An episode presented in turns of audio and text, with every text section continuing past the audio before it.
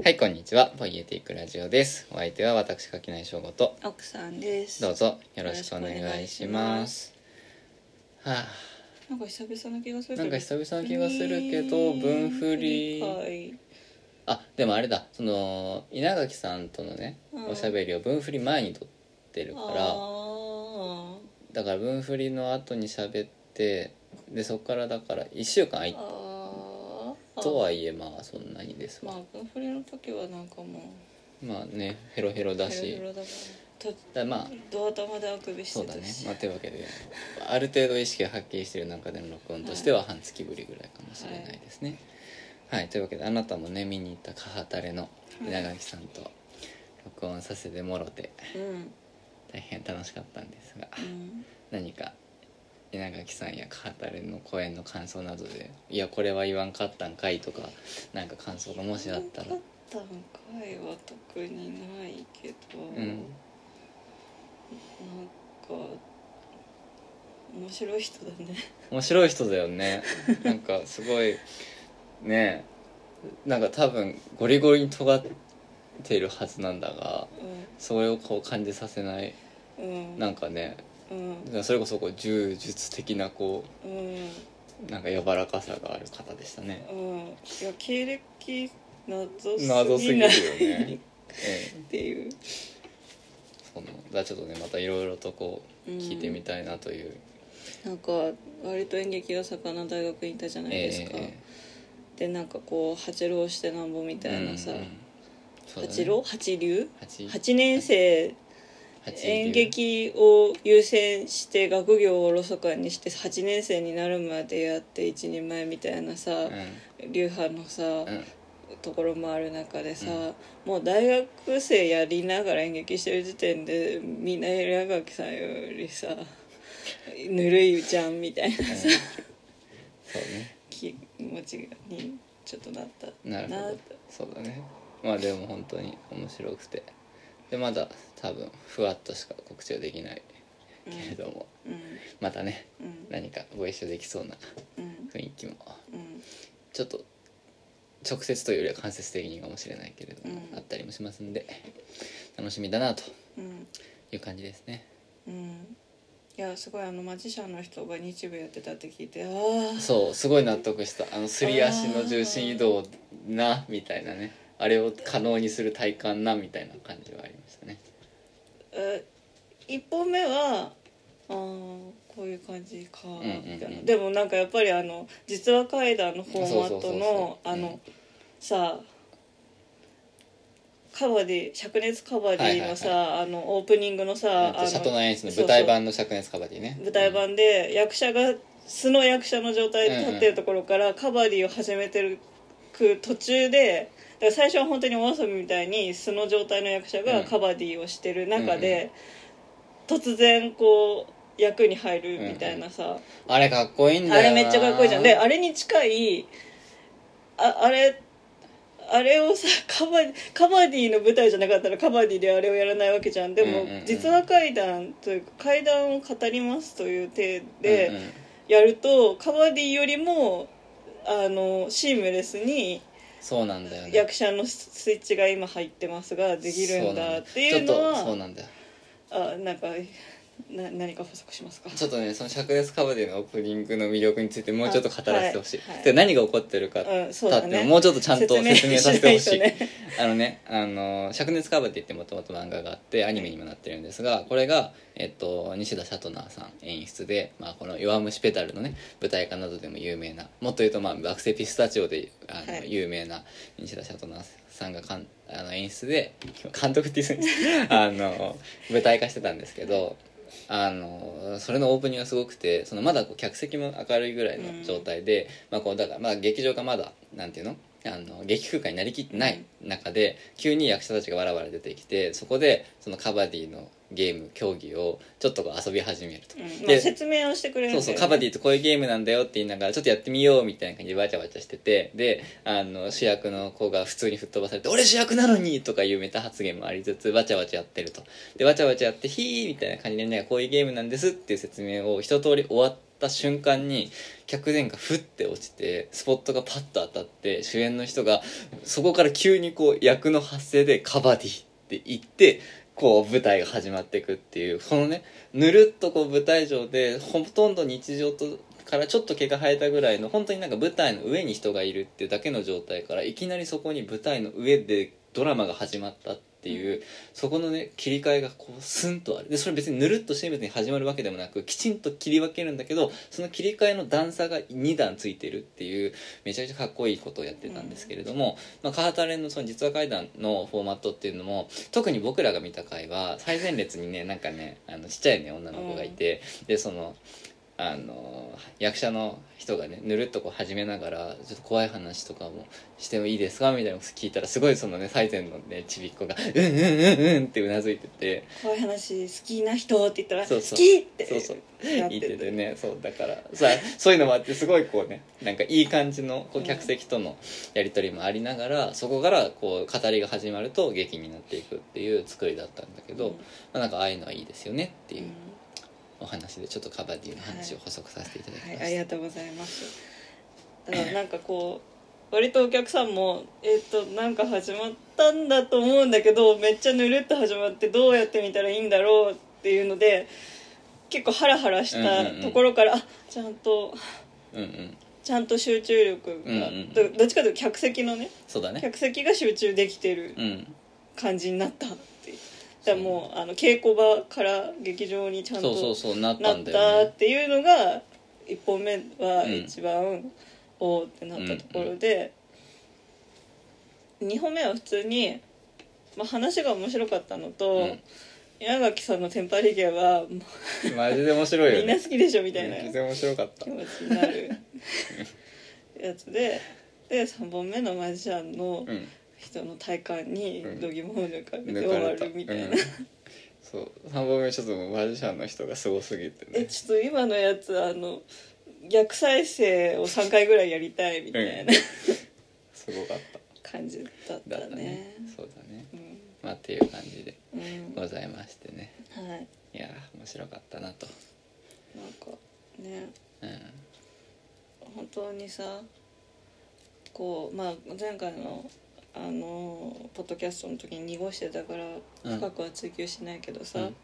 こう演劇をさまあ10年やってみようみたいなさはいはいはい。ことをさ、かつて若かったあなたはさうん言ってた。とというか演劇をやるみたいな大層な旗を掲げなくてもそうね。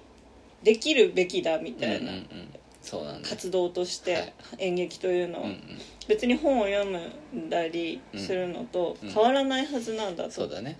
物理的時間的な制約をねうん。どうクリアできれば別にできるたべき文化的活動のはずはいみたいな思想がかつてあったじゃないですか。うん、今はまあそこは思ってるけど、まあ。修正するとすると時間的制約というものは何も一つ無視できないっていうこそうだとだね。ねそうだね。だからだからあのなんていうの摩擦は考えないものとするみたいな話なんですよ。そもそもそもの前提が間違っていたいやでもだから稲垣さんにその日記を書くというかとか、あのーイベントで喋るうんってるのは柿内さんはめちゃめちゃ役者ですねって、うん。こう多分多分というかそこの事情を何も知らない稲垣さんに言ってもらえたことが、ああなた個人はこうちょっと成仏するといういや成仏はしないけどししなないいけどでもどちらかというとまあでも思ったのはやってることとしては変わんないんだよなとは思う。うん。その自分がその演劇で人とやってた頃と今やってることとだと質は違ういやなんか違うことではあるんだけどもちろんでもなんかそもそも嘘の名前だしっていうのも含めてね、で役は演じるわけじゃないですか、うん。うんうんうんみたいなことを考えるともう全部一人芝居でうん、うんこの前とかは普通に分裂したし、うん。そうだね。うん、なんかそういうような意味では、まあ、何かしらその時のやってたことっていうのは、まあ、残ってはいるでしょうねとは思うけど、うんでもまあやっぱりやってはいないからね。うん。でもなんかその中それでさだからなんだろうそれをマジでやってる人がいるんだそうなんだよ。そうなんだよ。もう10年やってる人がいるんだよ。すごいよ。でしかもなんかその結構ちゃんちゃんとというかだってなんかあ普通に基礎があるうん。役者たちだっていう。そうめっちゃみんなめっちゃ基礎がしっかりしてる、うん。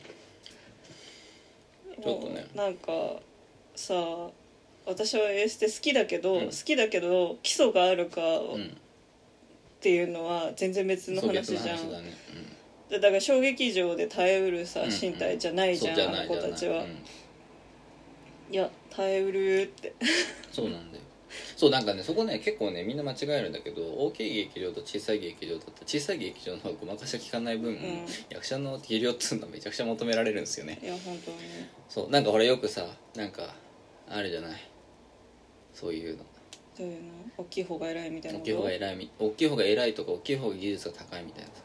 うん全然別だからね。そう。小劇場と池袋チョップは別だからねみたいな話じゃん、っうん。ていう。今逆なぜか急に急にその小さいライブハウス界隈をちょっとディスったけど。でもそういうことじゃない。みたいなのをねうん。思いますよ。うん。っていうことで、うん。うん。とてもいや本当に。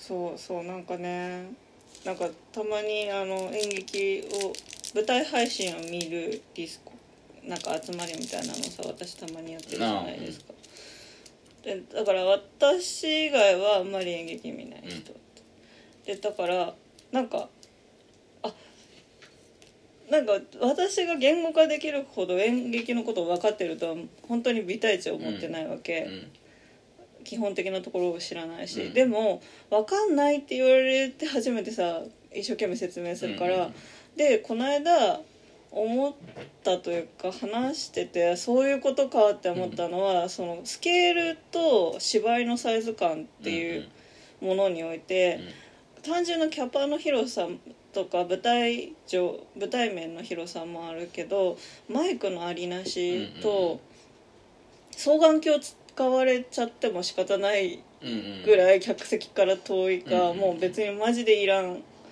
本当に3そうね。メートル先に役者がいるみたいなので、同じぶ芝居なわけがないっていう。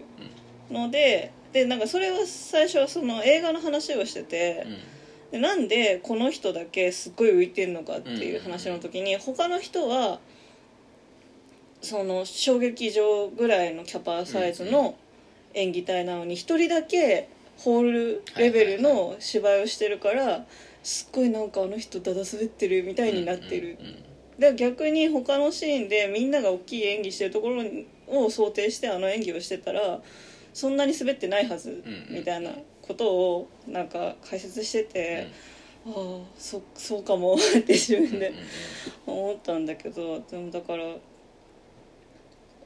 そのスタジオとかギャラリーで芝居をしますっていうのがさなんか一個ハードルが低いものみたいなというかなんかギャラリー芝居がやたら多かった時期ってあるじゃんない？それは別に僕らの界隈だけだ僕らの界隈だけか。いやでもそんなことねえな。マンブとジェクシーも清澄白河のギャラリーでやってたしなでなんかそれなんだろう。普通にハードル高いじゃん。あの見せ物に足るものにするための、でも多分予算的なハードルがそれにくら低いからギャラリー公演から始めてみようみたいな、でもギャラリー公演ってそんなに知見も溜まってないから、うん。普通にトラブルシューティングを毎回毎回自分たちでやっていかなきゃいけないし、当然小屋月さんとかもいないし、なんかいや全然大変なんだよなみたいな。うん。思って。でだまあオーディスタジオって、まあ、ギャラリーぐらいギャラリー？まあ、規模としてはね。規模としてまあ、そもそもはギャラリー。稽古場というかスタジオだけど、だそもそもその劇場じゃないところ、でなんか普通に見れるもの久々に見た、そうやな。思って。ちょっと遠回りしちゃったけど。うんうんうんうん。そうなんだよ。そうだサイズ感とかねきちんとだからちゃんと適正なうん。コントロールがなされていましたね。今後の活躍が楽しみ楽しみですね。また11月だっけ？本公演があるみたいですし。楽しみですね。あとそのなんかやっぱり演劇の話にさまあ公演見た後だからうん。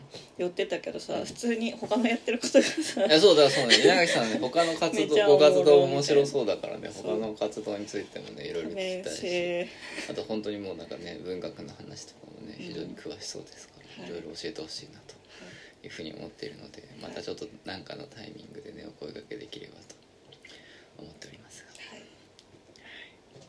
という感じですね。はい。で今日のお話に行く前にうん。一旦ここで CM を挟みます、はい。えーこの配信が6月のあそ5日月曜日にあるんですけれどもうん。6月の10日土曜日には大阪天王寺のスタンダードブックストアさんで、えーライターの鈴木奈緒さん、えー深夜高速バス200回ぐらい乗って分かったことであったりね。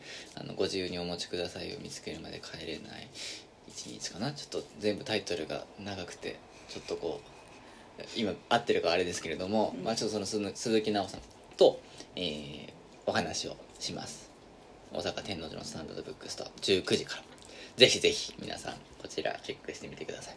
鈴木奈緒さんは本当になんか一人ずつのなんか僕の中でのなんかなんていうのこの年になるってさこのさ閉塞感のある世でさなかなかそのさロールモデルとまではいかなくてもなんかいいなって思う先輩ってそんなにいないというか、うん。なんかこう年取っていけばいいかなみたいなのって、うん。マジで見当たらないみたいなうん。気がしていたんだけれども、うん。鈴木奈緒さんはね毎回すごいね、うん。そのこう著作だったりねその記事を読むとこういうのいいよなってうん。思うというか、なんかやっぱりご機嫌なんだよねうんなんかね、でなんかで特に何か特別なことしてるわけでもないわけ。本当になんか些細ななんかところになんか喜びを見出す達人みたいな風に僕は思っていて。でもそれがただ単純になんかなんていうのここがね結構ギリギリなところで僕すごい貧乏臭いの嫌いなの。うん。だからなんかそのこうなんか貧乏臭くなんかそのこうやってることとしてねどうなんかにちょかなり似てるんだよ。なんかそのこう醤油にプリン食べかけてウニにするみたいなのと。うん。なんだけどなんかそれを本当に本当にそれを楽しんでいるうん。っていうの、うん。だなんかそれでそのウニウニを食べたいけど食べれないからうそのプリンに醤油かけてるとかじゃなくってねこの例えが適正かどうかわからないけどとかじゃなくってなんかその探求自体なんかうん。この遊びこの制限の中でこういうもウニっぽいものだったりそれを超えるものを何か体験を見出せないかみたいなことを遊試行錯誤して遊んでる時間っていうのはやっぱりなんかさ得難いものというかさいいいい時間じゃん。そのいい時間を作ることに対してすごいこうねあのいいなんかいくつものうん。こう方法を持っている方だなっていうふうに思っているのでまあなんかメインはねその鈴木奈緒さんの会社員時代の話とかも聞きつつだまあ会社員にいた頃からそんな風でしたみたいなところも含めて、なんかこういろんな話ができたらなというふうに思っておりますのでまあなんかね多分こうちょっとお酒を片手にヘラヘラと話しながらっていう感じになると思いますが、まあ、会社の哲学の話をさせていただきつつ、まあ、普通に僕が鈴木奈緒さんのこう作品に対してあれとかどうなのとかあとなんか多分保坂和志さんがお好きだからそういう話とかもねなんかいろいろ本の話とかもできたらなっていうふうに思っているので、えー6月の10日土曜日大阪天王寺スタンダードブックストアにぜひというのが一つ。翌日6月の11日日曜日には神戸元町の本のしおりさん、えー僕の「サイト重複」という日記本を世界で一番売ってくださった、えー神戸の本屋さんで、えー、カニの親子さん。このポッドキャストでもおなじみもうすでに4回かな出ていただいているカニの親子さんと日記についてのお話し会をやります。これもなんかあの基本的にカニの親子さんとお話しするっていう形ですけどなんか来てくださった方と、まあ、そんなにこうなんだろうな規模としても多分大きくないのでまあなんか一緒になって日記についてとかなんかいろいろなことをお話しできたらなっていうふうに思っております。でカニの親子さんは今度あの100万年書房から新刊が出るということで大変こう今これからすごいこうぐいぐいいく感じの書き手になっていくところですので今のうちからこうねサインもらっとくと。そうサインもらっとくといいんじゃないかなと。自慢できる。自慢できるぞというのもあるし、まあ、あとまあこのポッドキャスト聞いてくださってる方も知っての通り僕と蟹野子さんとの日記の話は尽きないのででなんか毎回すごい面白いのででなんかすでにちょっと今考えてるところとして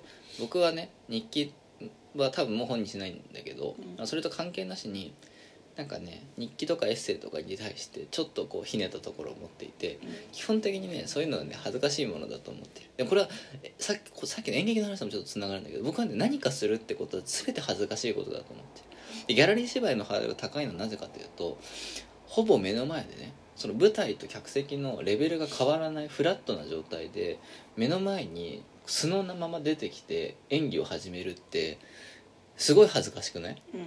て思うわけうん。でエッセイとか日記っていうのは同じぐらいの恥ずかしさがあると思う。小説はちょっとうん。上がってるレベル。そのこうぶ劇空間の客席分かれてるから、舞台面がある。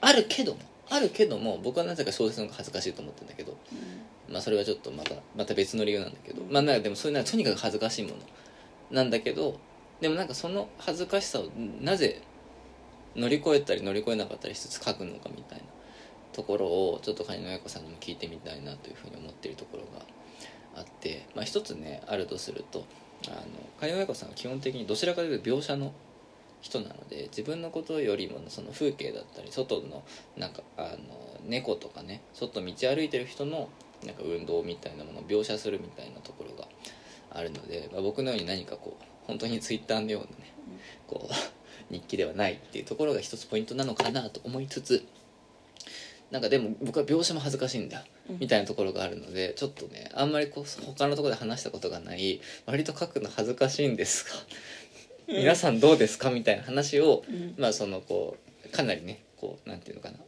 あの配信とかもないイベントなのでそこではちょっとこうしたいなとうん。思っていますので打ち明け話打ち明け話をしたいと思っていますので、まあ、そういう話がねお好みの方はぜひ神戸までいらしてください。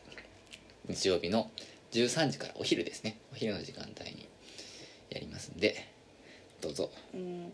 よろしくお願いしますと、前日鈴木奈緒さんと楽しくなって飲みすぎないように気をつけてね。いや本当にね。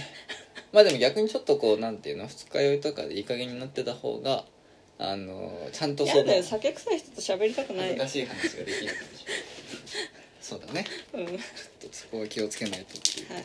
そう昼だからね。ちょっとそこが夜前日夜開始で翌日昼開始そうなかなか。っていうことで、まあ、10日11日はあのー大阪や神戸であれこれとやっておりますのでぜひと。で、まあ、このイベント以外にもちょっと京都奈良とかも含めこの関西の本屋さんを暗記したいなと思っておりますので、うん。まあ、なんかお近くの方でイベントは行けないんだけどなんかお茶でもいかがみたいなのがあればお気軽にあの DM なりいただければ、まあちょっと結構忙しいかどうかわかんないけど まあうん。タイミングが合えばねうん、うんちょっとこう。期間限定出会い中としてフッカルを発揮してもらえば。いければいいかなというふうに思っております。はい。でこれはあともう一個は軽くですが、はい。えー、と6月の23日から25日まで、うん。えー文化系ポッドキャストライフ派生番組ラ、えー山本ポテトのポトフでも話題であった円盤に乗る場という、あえーシェアアトリエがありましてそこのシェアアトリエのメンバーが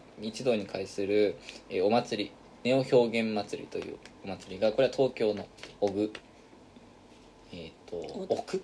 お奥？じゃないの？えーえー、と都電荒川線の小台だったり、うん。えー、と JR の田端、うんうん。奥駅の田端や奥駅のあたりで、えー行われる演劇祭がありましてここで奥なの？奥なんです。駅名はね地名は奥なんだけど。あそうだよね。うん。まあ、それは置いといてですね。は。い、まあえっ、とやりますと、はい。でまあ僕はそんなにちゃんあれは関わってないんですけど、えっと辻村優子さんという俳優の方が、えっと常にあの友田トンさんの読めば肩こりが治る小説のような形で、えっと見ると揉みほぐされるよ見るとほぐされるような演劇というものを今いろいろ試行錯誤しておりまして、まあ、今回はなんか実話書いたってほぐれるんじゃないかっていうね、うん。あの一つの仮説のもと僕が乗る場円盤に乗る場のシェアアトリエを借りているいろんなアーティストの方々の体験談をえー、と辻子さんが聞いた話を辻子さんからまた聞きで聞いてそれを僕が実は怪談テイストでテキストに起こす。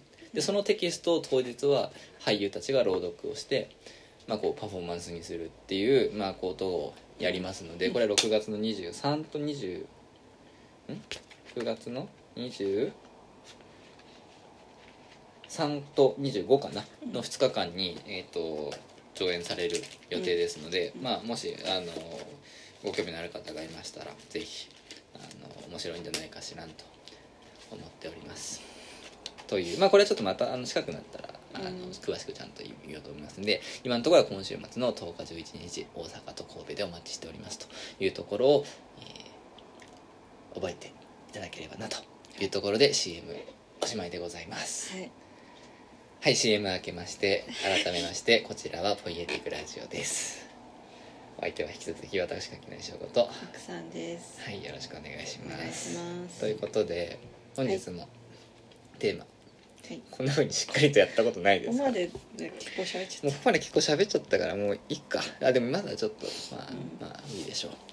で今日はね何話そうかっていうところで考えていて今日が今撮ってるのが4日日曜日なんですけど僕はねあの午前中に珍しく午前中から街に出て。たうん。えっ、とタイトルが非哲学非者による。哲学者による非哲学者のための哲学入門読書会というものに参加してきまして。楽しかったな。うん。という。まあちょっとその読書会の話は詳しくおいおいどっかでするかしないかは分かりませんがあの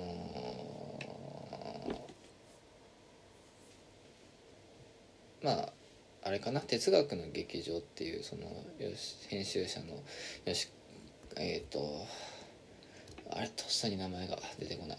吉川吉川？あれ吉川だって？吉川さん吉川さん。あな何さんだっけ？ちょっとちゃんとちゃんとこちゃんとこう確いうのはちゃん認と。さよろくないですよ。そうですねちょっとね。えーっとねはい。ちょっとちょっとちゃんと調べるね。えーっとまあいいや。でとりとりそのねあのひ読書会に参加うん。してきまして大変楽しかったんですが。あ吉川博光さんだ。吉川博光さんと,、えー、と酒井太斗さんというお二人が講師になって、まあ、そのこう哲学入門書をしっかり読む。でそれはどういうことかっていうと哲学とは何かっていうことを哲学者の人は一般の人に向けてどういうふうに説明しているのかっていうことをまあ一つ、えー問いとしながらまあいろいろな本入門書を読み解いていくっていうような読書会なんですが、まあ、ちょっと詳しくはその吉川さんがやられている哲学の劇場と YouTube でそのこう宣伝動画みたいなのが上がっていて、まあ、それを見るとすごい参加したくなること受け合いなので、まあ、そちらを参考にしていただければと思うんですけれどもまあ面白かったね。でねちょっとテーマの発表までちょっとだいぶまん？あれですけど前置きは長いですけどとにかく何をやるかっていうと何が書いてあるかを読むってことをやるんですよこの読書会では。でこれ実はとても難しいこといやというかまあ当たり前のことではあるんだが実は訓練が必要なことなんだということを、まあ、何度も何度も繰り返しこう指摘していくような読書会なんですがとりあえずね今日まだ第1回だから僕が参加したの。1回1回目だから参加したのがねまだちょっとまだ分かりませんが僕もその組み尽くせていない部分もあるとは思いますがとりあえずねその第1回までの間の事前課題のやり取りだったりをこう拝見したりとかね、まあ、今日こう受講してみての感想というか痛感したこととして人は読めないしでこの人が読めないってどういうことかっていうと要するにね人はね人の話聞かないんだ。うん。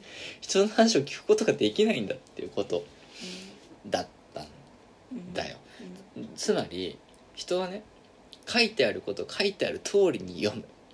言われたこと言われた通りに聞くっていうことが非常に難しいんだということをまあちょっとこう再確認するような場所だったわけだから今日はちょっとそのこのポッドキャストの中でもそういうその人のね話の聞けなさとか逆にまあその本の読めなさみたいなところについて、まあ、ちょっとこうあれこれ話せたらいいんじゃなかろうかというふうに考えていたわけなんです。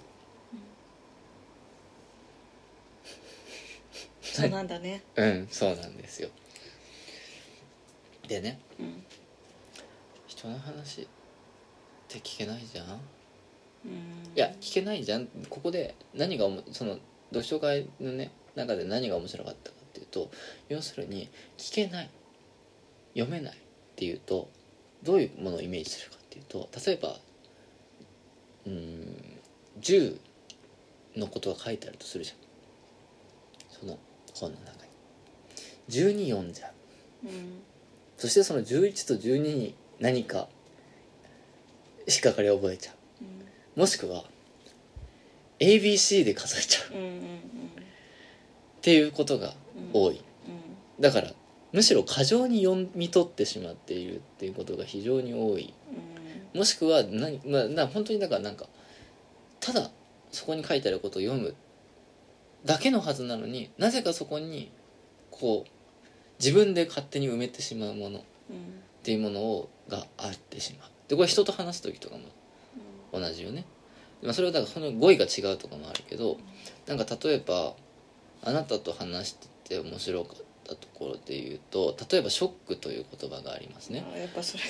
そう例えばね。うん。で例えば僕が「わーショック」みたいなこと言う時ってまあこれ僕の話じゃないな。僕の話じゃないけどうん。僕の話だっけ？い私や私とはあなた以外の。の人の話なんだよね。だとりあえずは僕が「わーショック」まあ、ちょい仮に僕とあなたの話ということにして、脚色して話すと、うん。僕がなんか軽い気持ちで「ワーショック」って言うとあなたがすごいそれを深刻に受け止めうん。るうんみたいなことがたまにこう起きていた、うん。これちょっとこれフィクションだけど、うん。るわけですよ。うん。でなんか僕はだからなんとなくそのちょっとびっくりぐらいの気持ちで「わあなんかショック」うん。みたいなことを言うとあなたが「え？っ?」ってうん。なる。うん。でなんかそこですごいこうなんかだんだん会話がギクシャクしていく。うん。この時何が起きてるかっていうとある意味どちらもだからのそのショックという言葉に対して僕はただ軽くびっくりぐらいの気持ちで使ってるけど、あなたにとってはそこにすごいネガティブなというかうん。なんかこうマイナスの価値判断がうん。付与されている。うん。なもうなんかがっかりとかねうん。なんか残念とかねなんかそういうような気持ちがそのショックという言葉に入っているという文脈がの中であなたはそのショックという言葉を聞くからうん。なんかすごいこう僕が想定していたよりも深刻な形で聞いてしまうっていうことがあるわけじゃん。あったわけじゃん。はい。でこの時何が起こっているかっていうとあなたが読み手として僕が書き手だとすると僕が「ショック」って書いたこの「ショック」っていう言葉に対してすごい過剰に何かを読み取ってしまっているという面もあるしとはいえ「ショック」っていう言葉には確かにどちらかというと一般の通念的にどちらかというとネガティブな響きがする言葉でもあるかもしれないという意味で言うと僕のが間違ってはいるかもしれない。よでもだけどその誤用してるその「ショック」っていう言葉を書き手がどういう文脈でどう書いて発したかっていうことを、まあ、きちんとその踏まえていればそんなにしこの人にとってはこのことはそんな重たくないんだろうなって判断すること自体はできる。みたいなことはあるわけじゃん。でそれはそれでなんかそういうこう見方がでもできないでいるとなんかすごいもやっとする。やめてくんないショックっていうのみたいな。それは驚いたとかびっくりでよくないっていう提案を例えばあなたはしてくるわけじゃんでそれに対してもうこれもうこれもフィクションだけどショックをそんなに軽重たい言葉だと思ってね僕側からするとなんか急になんか何のことないショックって言葉にすごい邪魔つけられたって思って何何急にみたいになる。でこの時に僕は読み損ねてるのはあなたが持っているそのショックという言葉が持つ重ための文脈っていうものを僕は何もこうおもんぱからないままになんか急にイチャモンつけられたとだけ思ってなんかすごいこういろんなことをチクチク言ってくる人だみたいなことでこうなんかこう険悪になっていくみたいなことが、まあ、起こりうる。でここで起こってることっていうのは基本的にお互いのその意図だったり文脈みたいなものを全くこうないところにポンとこう一つ語彙だけ置かれその語彙の多義的な解釈を前に自分側からの見方しかこう見えなかった時に齟齬が生まれるわけじゃないですか。みたいなことが割と本の場合は相手がカチンとして言い返してくることをしないのでうん一方的になんか「えなんかここでショックって言ってるってことはすごいんだすごい嫌だってことなんだ」みたいに間違え1個ボタンをかけ違えてしまうとそのままどんどん何かこう誤解が膨らんでいってその想定していた読まれ方とは全然違う読み方で自分が最後に読み終わってしまうってことが、まあ、往々にしてあり得るんだっていうようなことを、まあ、すごいこう思ったわけですよ。大丈夫？この例え伝わりやすいか一応補足すると,、うん。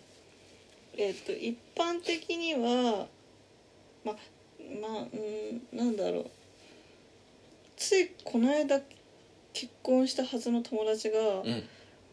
おめでた報告をうんしたことに対して、共通のね友人がね、うん。ショックって言ったの、でいやまあまあまあそこまで言わなくてもって私は思って、でなんなんとなくフォローするみたいなことを言ったら、うんなんかなんか会話が通じてない感じがして、あれ？と思って後からあなたに「ショックってネガティブフフラットにショックって言うの?」って聞いたら「まあ言うんじゃない?」って言われて。あーなんかショックってかでもそれは私が驚くことに対してすごい体勢が低いから、うんうんうんショッキングイコールものすごく強行状態に陥るっていう、うんうん身体的な感覚が強すぎるうんうんっていうのがあってネガティブに捉えすぎるみたいなうん面があるんだなと思ってだからそのなんだろうな。そこでそれ使うっていう場面に遭遇できたからこそ、うんうん。あ別にニュートラルなうん。本当に何だろう感情としては別にどっちにも振ってない状態で人はショックを受けるんだって。うん。いうことが確認できたというエピソードなんだけど。うん、まあでもまあそうそうそうそう、はい。まあでもそう。でした。だそれが元になるエピソードだけど今ははいちょっとそのね、うん。今あれだったんですよ。今痛かった。痛かった。椅子にテープつけちゃったけど、まあなんかだからそういうようだでなんかなんかとにかくねそうやってね人が何かなんかこれ変じゃないかなとか、うん。なんかなんでこんなことになっちゃうのって思ってる時っていうのは、うん。読めてないそれは受け取り損ねてるのではなく何か別のうん。そう相手の想定してない文脈で何かを受け取っ受け取りすぎてしまっている時なんだっていうことを、うん。まあ、すごいこうねあの読書会を通じてねこう改めていろいろ確認させられる機会やなとうん。いうふうに思っていて、うん。まあ、とはいえねそのな読み取ってしまいがちよね。うん、だから私のさあのジェットコースターが嫌いだから、うんうん。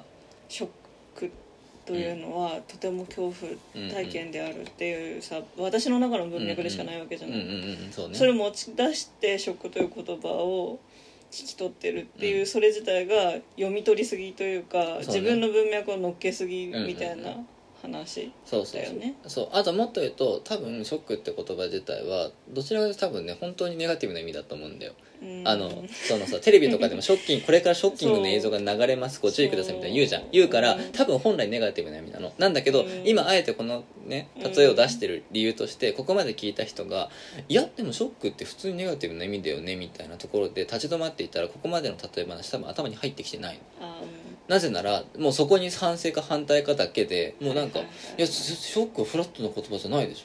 っていうことしかもう考えられなくなってる、うん。もうこれは人の話聞けてない状態なの。はい。で僕も正直そうなんかねどちらかというとそのショックという言葉にはそうなんじゃないとは思う、しょうん。フラットではないんじゃないフラットに使う人もいるかもしれないけどぐらいのうん。スタンスなんだけど今あえてその微妙な塩梅のショックという言葉をまるでフラットな言葉なのかのように例え話に使ってうそれでこうちょっとこう対立を煽ってみたのはまさになんかそういうこうだからそどっちの使い方が正しいかの話をするそう。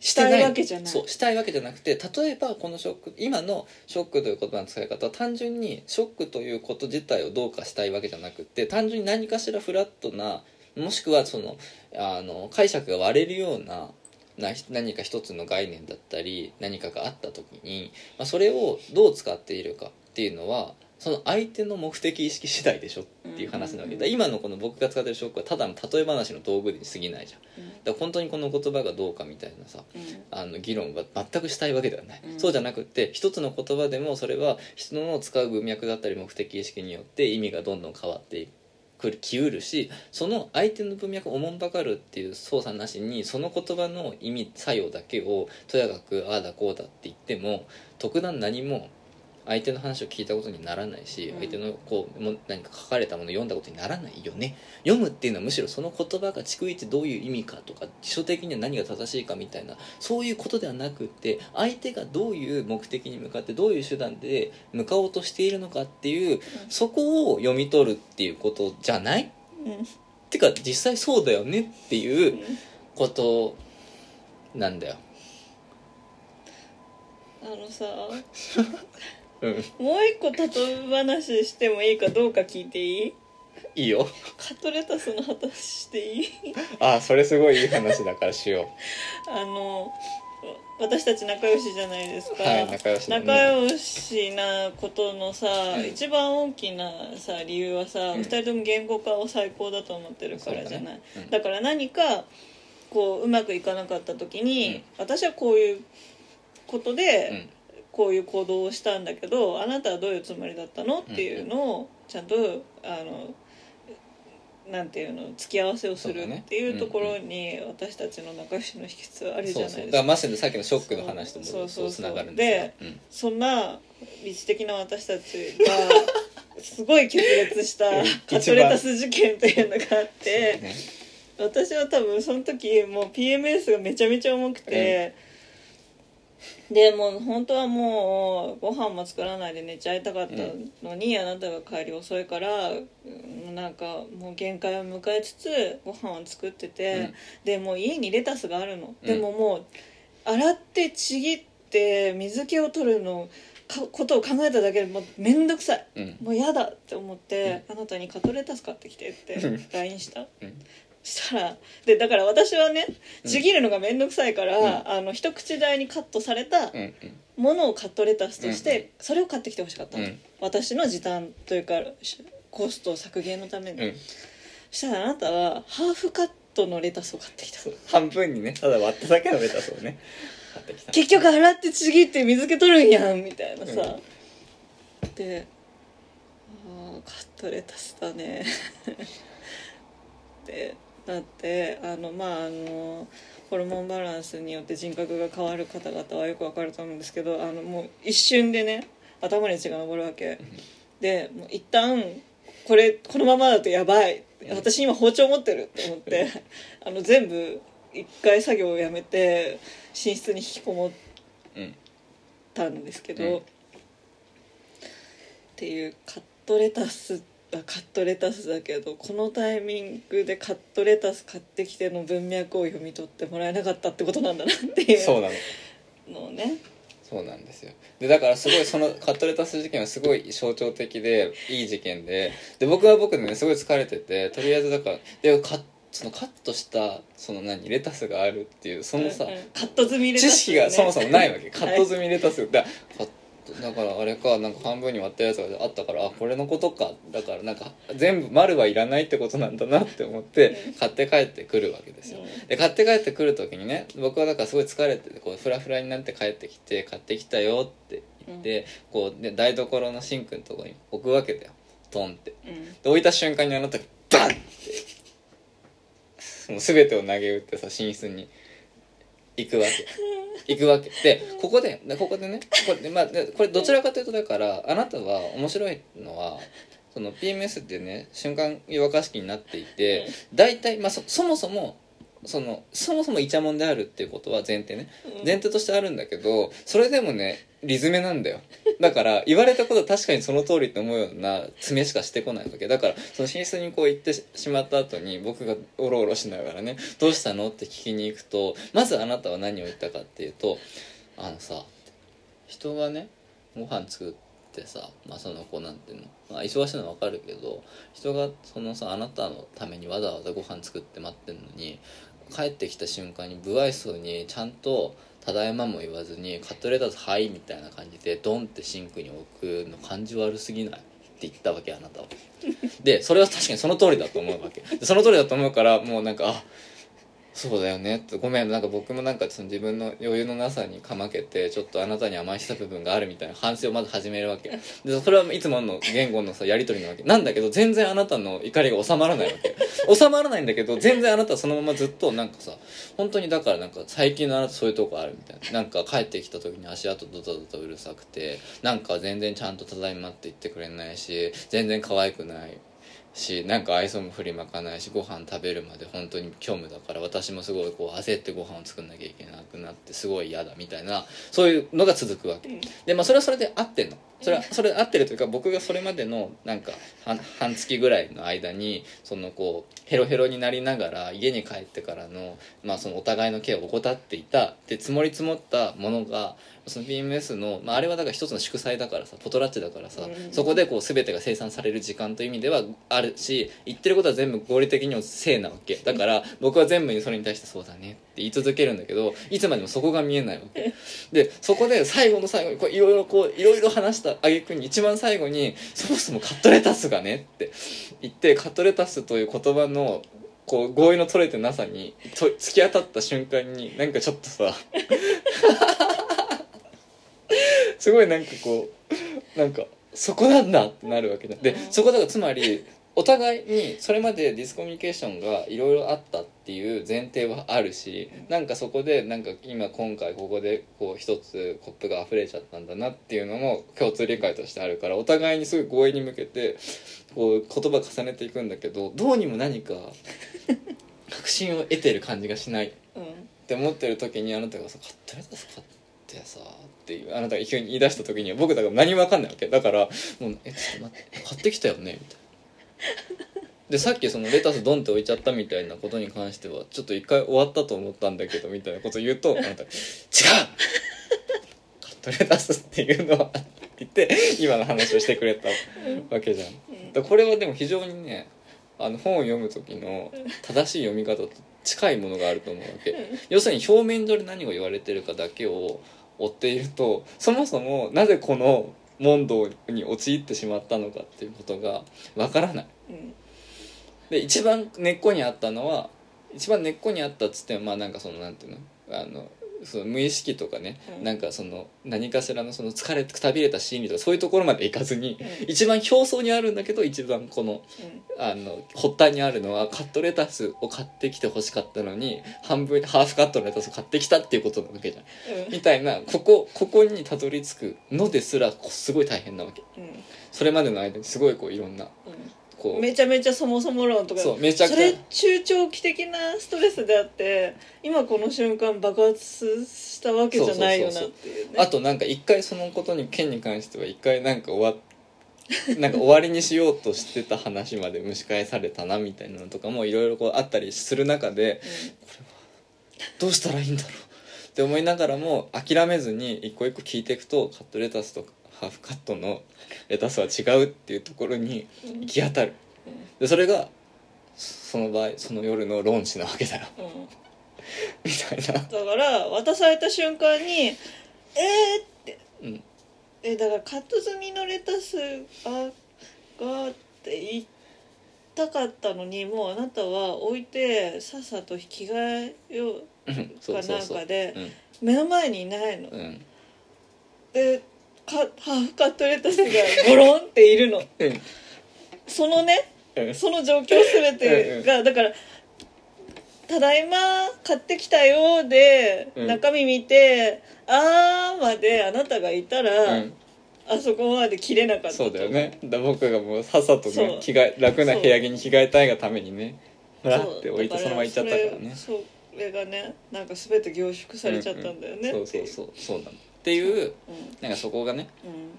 こうなんかあるわけじゃない、うん。でまあ今今もなんか僕はあえてカットレタスとハーフカットのレタスの話だけにフォーカスを当てて話したけど本当に重要なのはそこですらなくて今あなたが言ったようなうん。そもそもそもそものその積み重なった文脈の中で帰ってきた瞬間にいきなりコミュニケーションが切断されるというか、帰ってきた瞬間すぐに一回着替えに行ったりとかでまだそのこうなんていうの？であなたは投げっぱなしそうそうそうそうそう。でいなくなっちゃった。そうそう。っていうさそそのなんていうの？一回ちゃんと帰ってこいよっていうところなわけじゃん、うん。っていうのもあるんだけどなでもだそことかもね含めてだいろんなレイヤーがうん。ある中でどこが本当に重要なのかっていうので言うとどちらかというとそっちになるわけですよ。う、ん。いすぐにいなくなる方なんだけどでもそのなんていうの象徴としてあるのはカットレタスなわけじゃん。うん。だからどうしても僕らカットレタスの話を面白おかしくしちゃうけど、ん。例えばねこれを本心底本気でカットレタスのでブチ切れられたんだって思ってたらまた間違えるわけだよ。そうだね。僕と読み手は。そうだね。あそうか。レタスはカットレタスって言われたらあのちぎってある方の買ってくればいいんだってだけ思ってまた次帰ってきた時に「はい」って言って渡してそのまま部屋着に着替え出したらまた同じことが起きる。けど例えばそこでも僕は信念としてカットレタスとハーフカットレタスを間違えたからあなたがブチ切れたんだってもうそこでこう一つ解決をしたと思っていたらあなたがそこでブチ切れたら不可不可解って仕方がないわけ。えだってカット済みレタス買ってきたじゃんってなるよね。だって語義的には合ってるそこを確認しましたよねみたいな。でうん合意は取れてると思ったね今回はハーフカットだったのかなみたいなことを言い出した瞬間にもうあああこいつってなるわけじゃん。うん。だからねとにかく読むっていうのはすごい大変なの。すっごいよく聞く話だよねそういう。そうそうそう。でこれすごいよくある話なの。うん。そうすごいよくある話だしなんかだから上手な人でさえそれこそカットレタスの次元でうん。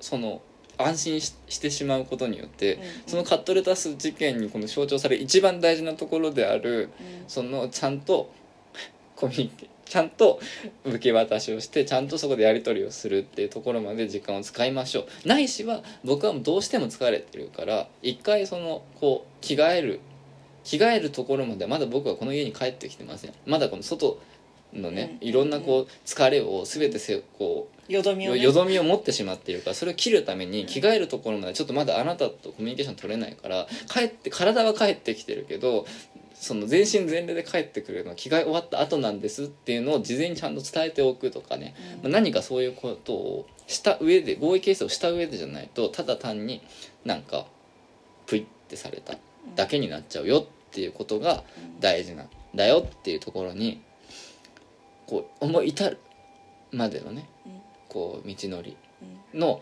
一番の突破口はレタスだった。カットレタスだったっていうさ。でカットレタスを介してそこにまでたどり着くっていうことが大事だからカットレタスがカットレタス事件っていう名前になってるわけであってうん。このカットレタスを間違えたから、ま、全部が違うってわけではないっていうのもすごい大事なことなわけですよ。うん。えめちゃめちゃ教訓を収穫してるじゃん。いやそうだよ。すごい。ああそうだね。そう。だからカットレタス事件は非常にこうね大事なうんエポックメイキングなエピソードだよね。うん。いやそう。だ最近は本当に面白おかしくうんカットレタスの部分にうん。こうフォーカスを当てて話しがちだけれども、うん。実はすごい大事な話なのそうだね。っていうのとかも、うん。でもこれ本当になこれはこれは今となってはね、うん。そのまあなんかそう可愛らしい話というかさ、うん。なんか題材が題材の時に非常にちょっと間抜けな話でもあるんだけどそう。でもこれは多分結構深刻な話なんだよ。いやだからカットレタスでやれてよかった。いやそうなんだよ。そうなんだよ。もっと決定的な何かお互いの信頼をねうん。損ねてしまうようなそう掛け違いじゃなくてよかったそうなよそうなんだよ。そうなんだそれはもうねありふれているんだよ。ありふれてると思う。ありふれているし傍から見たらカットレタスぐらいのことでうん。いくらでも破綻しうるんだよ、うでもそこは例えばねこれはねでもねしかもこれはカットレタスで破綻しうるパターンとして例えばあなたがバンってなってピュッていって行った時に僕がその根気強く話に付き合わない。んうん。でも私は来んなってなった言ったけどね。言った言った。言ったけどでもねそこは そこはまあ僕のそもそものあのなんていうの？こうしょうがない。特性だから。そうそうでねそれは全部そうなの。全部僕はあなたと喧嘩する時にあなたに一回今はだあなたが理性的に理あなたが一回の頭を冷やさせてほしい残ってる理性でちょっと今はもうとりあえずこうコミュニケーションしないっていうのが正解だからってって言うんだけど僕はそこにのこのこ現れて何がいけなかったんだろうって言うとあなたから全てのこう不満が出てくるわけ。でもそれを全部僕は「うんうん」とか聞きながらたまに納得いかないと「それは?」って言って倍倍ボコボコにされるみたいなのをやりながら、とにかくこっちがフラフラになるまで話を聞いているとなんか最終的にそのカットレタスだったりなんかその本当にその時の発端にたどり着いて一旦じゃあそれに対してこうしようっていうところから芋づる式にこう問題を一個一個検討していってなんかお互いすごい疲れるっていうのをやりがちうんなんですがでもなんかね僕はでもやっぱり結構本気でそれしかないんじゃないかと思うんだよな。うーん。うん。タイミングはね あるよ。だからなんていうの。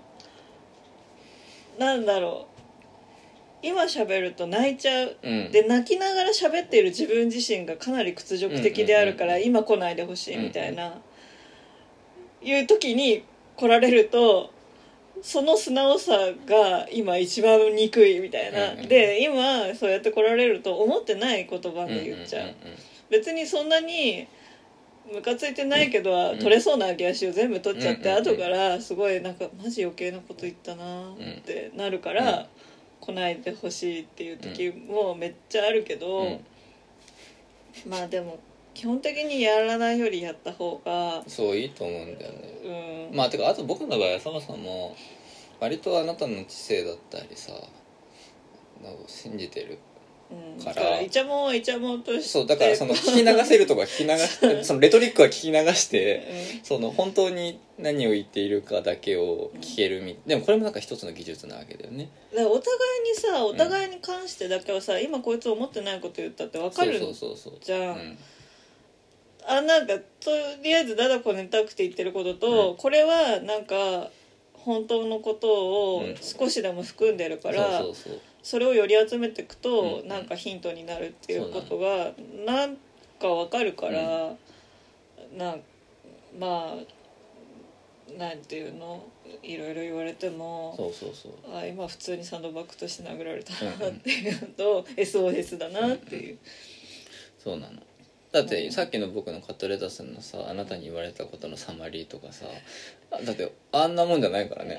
多分ももっともっと膨大なうんこうテキストがあるからね。うん。っていううんことなんだけど。うん。でもなんかなんかある程度冷静にうん。より分けていく。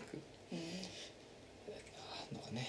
うん。っていうのはちょっとまた一つのうん。あれかもしれない技術かもうんカトレースターさんの話すると楽しくなっちゃってちょっとその話ばっかりしちゃうんだけどこれ本題じゃないんだよいやでもこれが本題これが本題。いやだから要するに人は人の話聞けないし人の何かを読めないっていうのは、うんまあ、本当にそのカットレタスのようにとにかくとにかく相手の文脈で聞いていかないとたどり着けないんだと、うん。要するに僕がそのもうハーフカットのレタスのことしか思ってなかった場合そもそもその問題の発端にどうやったって気づけないままとにかくなんかあなたはなんかいろいろ不満だったんだな。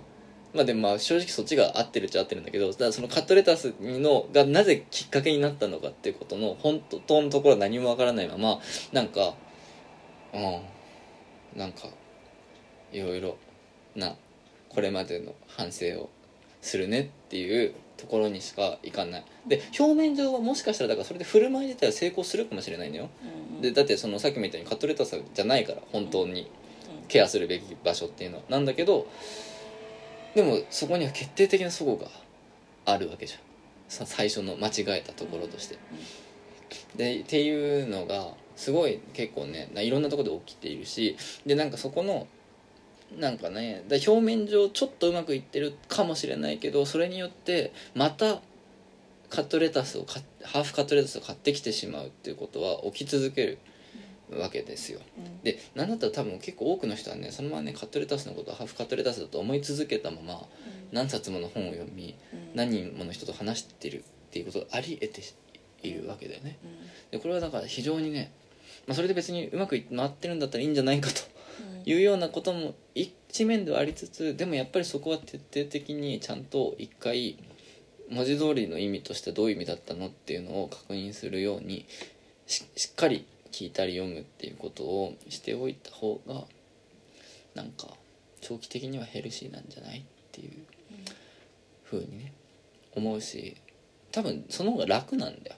うんあの例えばだからその100個ぐらい言われるとするじゃん。うん。あなたのいけないところって言ってその聞いた時に。うん。でさ100個100個全部一個一個直していく。コストって非常に高い。けどそもそも今回のこの発端になってレタスの定義のすり合わせだけを先にしておいてしまえばそこからそのすり合わせをただしたかっただけなのにすぐになくなっちゃうことの不満とかなんかそのそもそもこんなにこう限界を迎えている中で自分がご飯作らなきゃいけないこの状況への不満とかさ割となんかそのコアの部分を一気に抽出してなんかその細々とした100個の問題を大きな3つぐらいの問題のカテゴリーに区分けすることができるわけだよねカットレタスを。先に掴んでおけば、でこれは全然違うんだよ楽ちんさが、だからねさとことんとことんこうちゃんとこう何結局な何がきっかけで何を求めていて何どういう意味で愛でこの言葉を使っていってどういうことをやろうとしてたんだっけってとこちゃんとね聞く。ちゃんと読むっていうことをっていう面倒を一回かけた方が後々の面倒は絶対に減るんだっていうことをね言いたかったのかは分からないが うん。まあちょっとカットレタスの話をしてるとどうしても好きな話だからその話をメインにまとめたくなってしまうね。うん。そんな感じ？そんな感じ。なんかすごい脱線しちゃった気がすごい脱線しちゃった気がでこれもだからやっぱり人がねうん。こう話したいことをきちんと話すことできずうん。聞くこともできない。うん。ただ自分が楽しい話しちゃう。楽しい話していうね。っていうねあでもなんかですでもでも本当にでもなんか今日最終的に話したかったのはなぜ僕たちは仲良しなのかって話だと思うんだよ。あでなぜ仲良しなのかっていうとちゃんと読む労力をいとわないからだっていうのがなんか一個言いたかったことなんじゃないかとはもともと思っていて。だから割とだからこう爆速でカットレタスの話につなげてそこからこう 結論まで持っていけたということでまあいいかっていう気がするーうん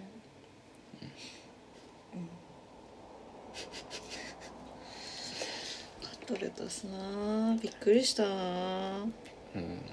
そう本人もびっくりするよね。本人っていうのはどっち？あなた。私？えそのカットレあカットレタスに切れることに。カットレタスを切れることに。カットレタスをなんかさあなた食品を使うところで働いてたじゃないですか、当時。うん。食品部のやつがカットレタス知らないっていうのにびっくりしたよ私は。えなんかそんな。てかなんならえカットスミレタスって言ったら「いやカットレタスって言ったらこっちだから」って言われたからね私。言った。ほーん。御社ではそうなんですねみたいになった。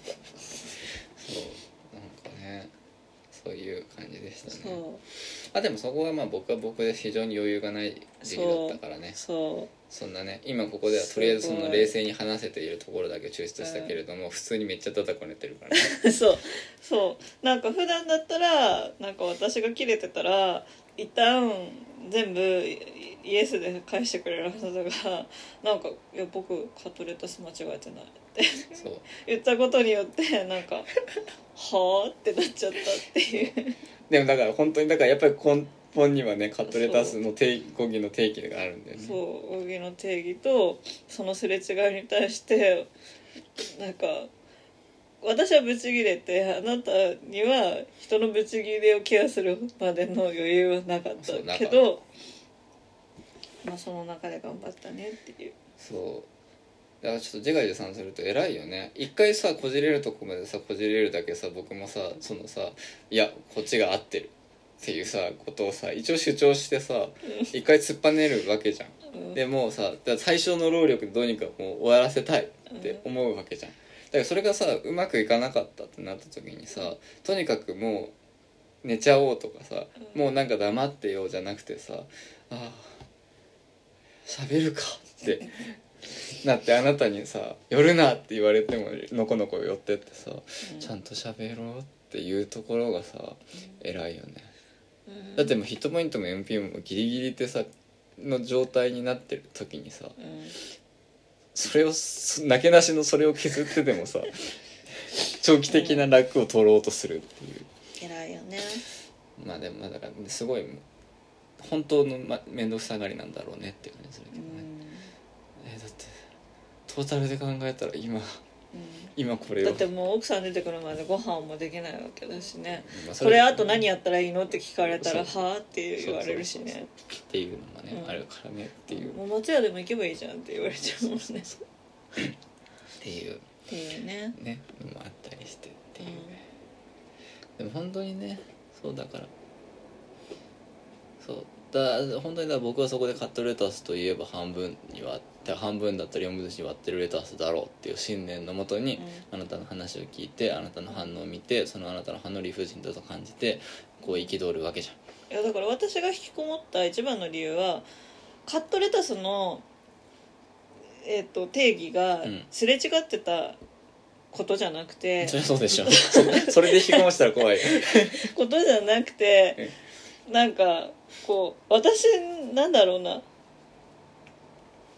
その奥す私が楽をしたいということを察してほしかったんだっていう察しを要求している自分が決定的になった時にすごい自己嫌悪で沸騰したわけ。うんなるほどね。もうなんかそう言語化最高だと最高っていう主義だと何が起きるかって察しを要求している人間はあのなんて言うんですか。抱きすべきとまでは言わないけど まあだからその それが許されるのは、あの言語獲得前の人間だけっう。んうん。ていう、そうね。で言語というものがありながらそれを使わないでうん。らその一方的に負荷を相手に押し付けようとする態度っていうのはまあ良くない。言語の運用を怠る人間はうん、うん、ちょっと全部強い表現になっちゃうから控えますけど、うん。だからさあ、ん。私は自分が思う通りにカトレタス買ってきてくれなかったっていうことに今この瞬間は切れてる、いろいろバックグラウンドあるけど、今この瞬間はカット済みのカレタス。分かれよそのぐらい分かれよって。そうそう。そうなんだよね。いやだから私普段レタスなんかうん。しかない。そうだね。しかないしかない。え？いやな今何言おうとしたんだろうね。あでもでもなんかそうでもね。まあこの話はね本当にね何としてもねうん。なんかある意味僕らにとっては神話とかしてきてるからねうん。いくらでも話せちゃうんだけど。いや今の話面白くてさだからあの僕がねそのカットレタスといえばこっちみたいなこと言ってるのはまあ8割方僕が悪いというか僕が単純に意固地になってるだけなんだけど2割ぐらいはやっぱりいやその言言葉だとうんうん解釈が分かれうるところはあったよ、曖昧な表現そうだよね曖昧な表現だったよみたいな意味合いも、うん。たああるわけじゃん。面白いよね。そうだから元気な時にそれが起きたらめっちゃ笑うと思そううめっちゃおもろい話だ確かにカットレタスだってなると思うの。そうそうそう。そうなんだよね。そうでででそれもそれもだからよ要はあのななんでこの話をこんなに引っ張ってるかっていうと本来人と違うっていうのはなんていうの？特にただ面白いことなんだよ。うん。カットしてあるね。でで面白がれる間違ってないっていう。ことなわけだよ、うん。でもなんかたなんか結構そこで普通に「いやなんなの？うん。何のつもりなのこれ」っていうさ。バカにしてんの？っていうモードはあだそれこそお互いに余裕がなかった時にそれが発生したわけだけれども多分結構頻繁にそれは起きるうん。それはそれこそ本当に言語化に対してで言語化っつうかまあその何か言語を運用する仕様のね熟練度によって割と頻繁に起こりうる事態なわけじゃん。でなんかそこで相手と自分とでその言葉の使い方だったり解釈が全然違うっていうことにを面白がる余裕がない。うん。なんかすぐ苛立ってしまう。もしくはなんか違った瞬間にもう「はいおしまい」みたいになっちゃうみたいなのがね非常に多いんだなと。うん。で多い中僕らはボロボロになりながらもちゃんとそこをすり合わせてそのその場でその場で面白がれたかは知らないけどこうやって長期的にもう何年にわたって語レタスの話を面白がれるだけのうん。こう共通了解その場で一緒に作れたっていうのはやっぱりすごいことだったなってうん。思うしうんそれをやっぱりやれるっていうこと自体がうん。一つ非常にこのね僕が今回うん。出席した非哲学者による非哲学者のための読哲学入門読書会のでやってることの本当に基礎的なうん。ほんの基礎の基礎の態度としてうん。あったんだなというかもうとにかくそのすぐには言葉通じない。だ誰も察してくれない自分その書き手のことや読み手のことって誰も察してくれないから察してもらわない察してもらわないでも間違いなくこれはこうだって言えるところまで徹底的にちゃんと確認を取ってうんいこうねっていう。でもこれがどれだけ難しいことなのかみたいなことを今日はすごい僕はそのこう読書会を通じて思っていてで僕もやっぱり何よりカットレタスのことを思い出してたんですよ そっか。そうなんかそうああいうことだよなと思うんってね。っていう。だ本当にだからあれは象徴的でカットレタスという言葉の意味するものをが違うっていうことで決裂仕掛けうん。それをこうどう取りそのフラットなただの取り違いだったっていうところまでもう取り戻していくかっていう話だったなっていうふうにねうん。思いますよ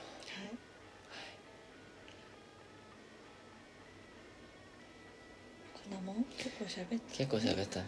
ちょっと今ふっと疲れちゃった。一瞬無音の時間作っちゃったね。ということで。はい。はい。今後もね。はい。